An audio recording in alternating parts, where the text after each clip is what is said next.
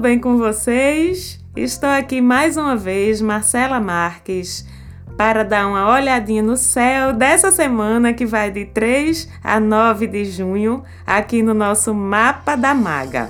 Já quero começar avisando que essa semana o céu tá bem movimentado, viu, minha gente? Tem bastante aspecto, bastante quadratura, oposição, trígono, essas coisas todas que vocês já estão ficando acostumados. Então a gente vai estar destacando essa semana os aspectos mais importantes e dicasinhas mais pontuais, como a gente tem feito. Vocês podem estar olhando, acompanhando no Instagram do Mapa da Maga, arroba Mapa da Maga, para essas dicas mais diárias, ok? Vamos lembrar que o Sol continua em Gêmeos, lele, lele, lele. Essas alturas todo mundo já sabe a energia de Gêmeos. Tá todo mundo falando, desenrolado, gostando de uma ruazinha, gostando de um rolê. Todo mundo já tá bem sabidinho nessa energia de gêmeos, a essas alturas que a gente tem falado ao longo dessas semanas em que o Sol tá em gêmeos. Se você não sabe ainda, não teve a oportunidade de escutar, escute os programas anteriores, tá tudo lá. Mais uma vez eu digo que não dá azar não, pode escutar. É bom pra gente acompanhar, pra gente ver a evolução, para a gente ver o que efetivamente repercutiu na vida da gente conforme a gente tinha conversado no programa, enfim. E esse Sol em Gêmeos ele continua até por volta do dia 20, 21, quando então ele deixa Gêmeos e entra em Câncer. Mas aí já é assunto para outro programa. E a gente tem na segunda-feira esse Sol em Gêmeos, começando em conjunção com a Lua, também em Gêmeos. Lembrando ainda que Mercúrio também está em Gêmeos. Olha que festa! Danado, do jeito que Gêmeos gosta. Festa é com Gêmeos mesmo. Então, chega a Lua, chega Sol, chega Mercúrio. Vamos ver aqui como é que esses três estão se entendendo aí dentro. Vamos lembrar que, eu já disse, Sol e Lua em conjunção é papai e mamãe. Juntinhos, governando juntos, se entendendo. Então, o que é que se entende com Sol e Lua em conjunção? Razão e sentimento, expansão e introspecção personalidade versus afetividade ou em conjunção com afetividade, tudo equilibrado, tudo trabalhando em conjunto. Eita, Marcela, que delícia, tão bonitinho esse aspecto, né? Tão tranquilo. É bem bonitinho, bem tranquilo, mas dura pouco, viu? Porque a lua se move muito rápido. Na terça-feira esse aspecto já se desfaz mas é um aspecto bem interessante para a gente começar a semana com o pé direito, de um jeito positivo e confiante. Porém, segunda e terça a gente ainda tem Sol e Mercúrio em Gêmeos. Na segunda, em conjunção, como eu disse. Na terça, não mais, mas ainda juntos dentro de Gêmeos. E aí, o que é que rola? Que a gente já tá ligado nas paradas. A história do brilho e da facilidade pela fala, pela conversa pela facilidade de circular, de se adaptar a diversos ambientes, diversas circunstâncias. Nós funcionamos da seguinte forma, com Sol e Mercúrio em Gêmeos. Vamos com a mesma graça do boteco pé de escada até o casamento chique e falando pelos cotovelos em todo canto onde a gente chega, se dando bem com todo mundo, se adaptando a qualquer ambiente. Eu, inclusive, adoro, tenho o Nó do Sul em Gêmeos e minha Roda da Fortuna em Gêmeos também. É o que, Marcela? Nó do Sul, Roda da Fortuna. Que danada é isso, hein? Calma, olha aí, eu despertando a curiosidade de vocês. Qualquer dia a gente vai falar dessas outras posições menos exploradas em algum outro programa, tá certo? Lembrando ainda que na semana passada a gente já tinha esse encontro dos dois, de Sol e Mercúrio rolando. Ele continua nessa semana. O lado sombra desse encontro é que aumenta a nossa distração, tá certo? A gente fica mais distraído, aumenta a nossa dificuldade de focar nas coisas. O pensamento ele voa muito rápido, a gente tende a ficar um pouquinho mais desconcentrado, um pouquinho mais disperso. Porém, como sabemos, o universo sai alinhando e equilibrando as coisas. Então, estando Sol e Mercúrio em Gêmeos, o que é que a gente tem lá do outro lado do zodíaco, em Sagitário, se opondo a eles dois? Júpiter, nosso grande mestre, nosso grande benfeitor, E como benfeitor, em oposição com essa conjunção de Sol e Mercúrio, ele está julgando os dois, tá certo? No bom sentido. Julgando no sentido de modular eventuais exageros de língua solta, de avoamento, de distração, de excesso de circulação e de voada por aí, porque Júpiter gosta de foco, Júpiter gosta de objetividade e ele cobra isso da gente essa semana toda com essa oposição que ele faz a Sol e Mercúrio até quarta e de quinta em diante só ao Sol, mas ainda em oposição. Por que de quinta em diante só ao Sol? Porque na quinta Mercúrio sai de Gêmeos e entra em, em Câncer. A gente fala disso já já. Então o que é que a gente pode sentir? Que esses excessos de atividade geminiana, dispersão, conversa, fala, curiosidade demais, rolê demais, podem estar cansando a gente, fazendo mal mesmo. Então, o que é que a gente faz? Júpiter observando, julgando, dizendo que tá bom de dar um freio. Na dúvida, a gente já sabe como a linha. Quando a gente fica dividido entre duas tendências contraditórias proporcionadas por aspectos desafiadores no céu, a gente alinha com o quê? Com a lunação. O que é que a lua então está me dizendo para fazer nesse momento? É o momento de recolher? É o momento de expandir? Então já já a gente fala da trajetória da lua essa semana para entender como é que ela pode ajudar a gente quando nos depararmos com essas, esses conflitos internos ocasionados por esses aspectos, tá certo? Continuando os movimentos da semana. Saturno, que anda em Capricórnio ainda esse ano todo, faz um trígono com Vênus em touro de segunda até quarta. Trígono, vocês lembram? É ocasião especial, é uma bênção das estrelas. E como é que a gente alinha a energia desses dois planetas aí? Bom, Saturno é seriedade, é maturidade, é dever, é responsabilidade. E Vênus Vênus é encontro afetivo, é a dinâmica dos relacionamentos, das atrações. Então aí como é que a gente faz? A gente junta os pontos, né, para ver o que é que esse trígono traz. E essa continha o que é que dá? Saturno e Vênus em trígono é uma oportunidade diferenciada para a gente encarar os relacionamentos afetivos da gente, de casal, tá certo? Com mais maturidade, com mais seriedade. E como essa semana inteira é de lua nova, tá vendo a gente já alinhando com a alunação? É interessante esse momento para a gente firmar compromissos afetivos. Até porque tudo que começa na lua nova está sendo plantado em solo fértil e, consequentemente, tem boas chances de se desenvolver bem. Entretanto, esse mesmo Saturno que se junta beneficamente aí com Vênus se opõe com Marte. Até domingo, lembramos que Saturno está bem à vontade porque está na sua casinha, está em Capricórnio, bem hospedado, porque é o signo que ele rege. Já Marte está mal hospedado tá super desconfortável em câncer, tá exilado, como a gente chama em astrologia, num signo que tem muito pouco a ver com ele. Então a gente tem uma guerra de interesses aqui, onde Saturno está mais à vontade porque está em casa e ele é julgador, Saturno feito Júpiter. Mas ele é um julgador mais severo. Ele quer tudo certinho ao redor dele, tudo bonitinho, tudo andando nos conformes, senão ele chama a atenção. Já Marte em Câncer tá irritado tá sujeito a explosões de mau humor. Então fica essa coisa dessa energia contraditória entre esses dois planetas e essa mesma guerrinha que ocorre entre eles reverbera, repercute aqui na Terra, ao nosso redor, dentro da gente. Marcela, o que é que eu faço?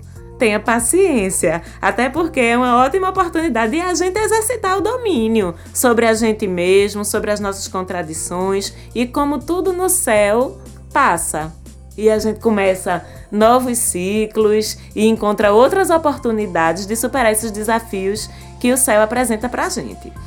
Temos também Netuno em quadratura com Sol e Júpiter a semana inteira. Vocês lembram a quadratura que se trata de arestas a suavizar?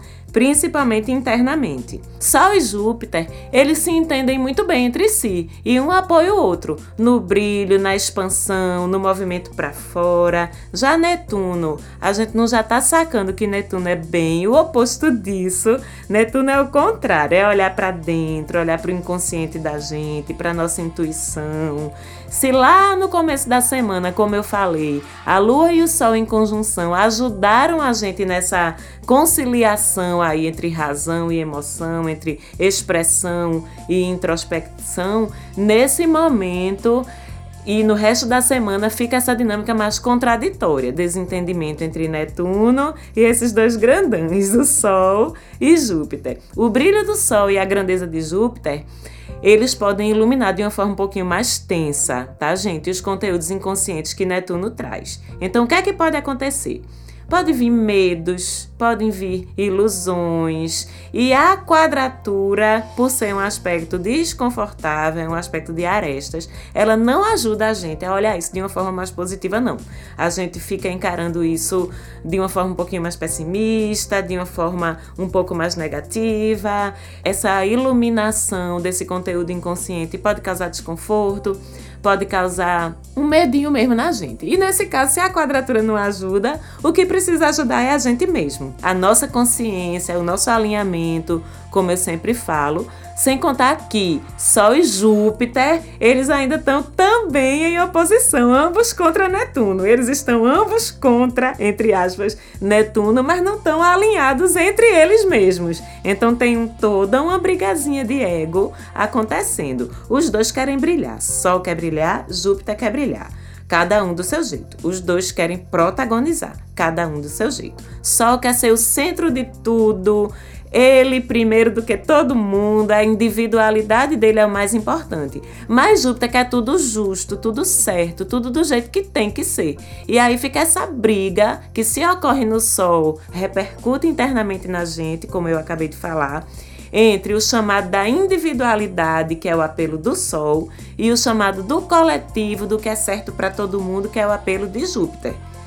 Vamos com calma, porque como o universo sempre compensa, no outro lado da balança a gente tem Netuno ainda que está se desentendendo com eles, mas em compensação está se entendendo muito bem com Marte num trígono que é sempre um presentinho dos deuses. Já aprendemos a adorar trígonos, não é verdade? E é isso mesmo. Netuno em trígono com Marte, que é o guerreiro, o batalhador, proporciona que a gente esteja mais combativo e mais disposto justamente a lidar com esses conteúdos que vão ser trazidos pelas quadraturas e pelas oposições. Mesmo que esses conteúdos estejam incomodando, como Marte se envolve nessa disputa aí num trígono e ainda mais que ele está bem sensível, porque ele está em câncer. Agora vocês devem lembrar, ajuda a gente a ser mais assertivo, mesmo com medo, mesmo que esses conteúdos estejam incomodando a gente, esses conteúdos que estão vindo. A intervenção de Marte nessa dança ajuda a gente a ser mais assertivo com isso, a lidar melhor. Na dúvida, Vamos acionar a luz do Sol e a grandeza de Júpiter e a disposição de Marte para passar mais tranquilo por esse momento? Deixa o Netuno lá, que ele tá guerreiro, mas tem outros três grandes guerreiros atuando mais a nosso favor e fazendo com que esse momento seja um momento um pouquinho mais tranquilo da gente passar. Temos ainda Plutão e Saturno em conjunção com Capricórnio, em Capricórnio. Os dois em casa, Plutão e Saturno, se juntando para dar aquela avaliada na gente, né? Aquele olhar avaliador, aquele olhar de médico e de professor ao mesmo tempo, para ver o que a gente precisa curar, o que a gente precisa acessar, que lições a gente tem para tirar de todo esse processo que eu acabei de dizer. Então é um bom momento para a gente avaliar nossas atitudes. O que é que está incorreto? O que é que a gente está deixando influenciar pelos nossos medos, pelos nossos traumas, por aquelas coisas que a gente não quer olhar e usar a energia de Saturno em Capricórnio para aprender a lição. Que Saturno é sobre aprendizado e maturidade, mais uma oportunidade para a gente aproveitar de nosso amadurecimento e evolução pessoal. Afinal, a astrologia, em última instância, se presta para isso ok? Aí chegamos na quarta, dia 5, que tem um monte de coisinhas novas acontecendo. A gente tem Mercúrio deixando Gêmeos, que era sua casa, e entrando em Câncer. Câncer é o reino da sensibilidade, do carinho, do afeto, do acolhimento, também do drama. Um pouquinho, vou contar esse segredo. Os assuntos de Mercúrio, já estamos familiarizados, fala, comunicação, negociação, mudam de abordagem e passam a ser na base do inho, do carinho, do fofinho, do bonitinho, porque câncer é muito inho, né? Então essa comunicação ela é verbal, mas ela é verbal de uma forma muito carinhosa, de uma forma muito afetiva e é uma comunicação também muito emocional. É uma comunicação também de toque, de compreensão do outro, de abraço. Mercúrio fica mais sensível e mais acolhedor com essa passagem dele por Câncer, que dura mais ou menos aí um mês, mais ou menos uns 30 dias. Lua e Mercúrio em Câncer na prática, juntos, facilitam a gente a comunicar e expressar os sentimentos da gente de um jeito mais amoroso, de um jeito mais afetivo. Eles se encontram na quarta-feira, os dois em Câncer. Temos ainda Plutão em oposição a Marte, que é uma posição tensa, porque ao mesmo tempo que quer empurrar a gente para conquistar, trabalhar, correr atrás das paradas da gente para fazer acontecer, Plutão diz: espera aí, Plutão fica apontando os erros, ok? Plutão fica apontando onde é que a coisa pode não funcionar, fica ativando as nossas inseguranças, mostrando para a gente o que precisa, o que a gente acha que precisa ainda ser ajustado, ser consertado, ser revisto, fica acenando assim pra gente com tudo aquilo que pode dar errado, ativando os medos, ativando as inseguranças, mas é para quê? Para botar em evidência, para a gente poder resolver. E como a gente está em período de lua nova, é bom a gente usar essa força para checar esses planejamentos mesmo. Vamos aproveitar, já que ela veio, né? E ver se está tudo certo. Até porque a lua nova é o período disso, é o período dos novos inícios, é o período da semeadura para a gente colher o que a gente está querendo colher ao final da alunação. E como nem tudo que Plutão se envolve tem essa carga tão pesada, a gente tem um aspecto bem bonito de trígono de Plutão com Vênus, onde essa energia de Plutão ela já muda de figura porque trígono é facilidade, né? Então a facilidade aqui de Plutão em trígono com Vênus é de acesso aos sentimentos para curar. Onde Plutão envolve, dói, mas é a dor que é necessária para a cura, tá certo?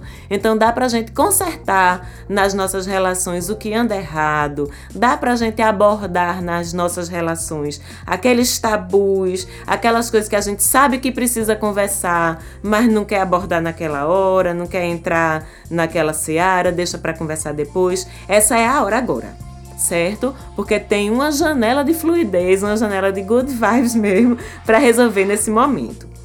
E agora vamos dar uma olhadinha em mamãe, nossa mãezinha lua, que anda nova a semana toda. E como eu acabei de dizer, o momento da alunação de lua nova é o momento de semear o que você quer que cresça ao longo dessa alunação. São os inícios, é tudo começando de novo. É o momento perfeito para dar início às coisas. E esse ciclo lunar, ele é todo de gêmeos, porque a lua nova começou nesse signo. Então o que fica em destaque ainda é comunicação, articulação, negociação, fala, circulação de ideias entre ambientes, porque essa alunação vai ser toda dominada, no bom sentido, por Gêmeos e a semana é toda de lua nova certo? A gente tem inclusive um fim de semana ótimo de lua nova em Leão, na sexta e no sábado. Vocês já sabem que a história de Leão é brilhar, é protagonizar. Então, lua nova em Leão no fim de semana é massa. É massa pro rolê, é massa para conhecer gente nova, é massa para a nossa autoestima. A gente se sente bem, a gente se sente renovado, a gente se sente mais bonito, a gente se sente melhor com a gente mesmo. É uma coisa de autoestima autoestima lá em cima e que dá pra gente usar esse magnetismo esse carisma leonino que fica disponível para todo mundo com essa lua nas nossas diversões do fim de semana. A semana termina com a lua ainda nova em Virgem. É um período massa, porque Virgem é a energia de inícios relacionados às coisas práticas. Então a gente pode aplicar a energia da lua nova em Virgem para começar novos hábitos saudáveis, um programa de exercício físico, um programa de alimentação. É um momento massa também para a gente dar aquela arrumação nas coisas da casa que estão bagunçadas, para se livrar de coisas que estão acumulando espaço e poeira dentro de casa. E aí, na semana que vem, a gente continua falando sobre como é que a Lua e os outros astros vão estar se movimentando. Foi um prazer estar com vocês aqui de novo. Obrigada, Falante Áudio, pelo apoio. Cheguem lá no Instagram do Mapa da Maga para pegar dicasinhas mais pontuais. E até semana que vem. Um beijo!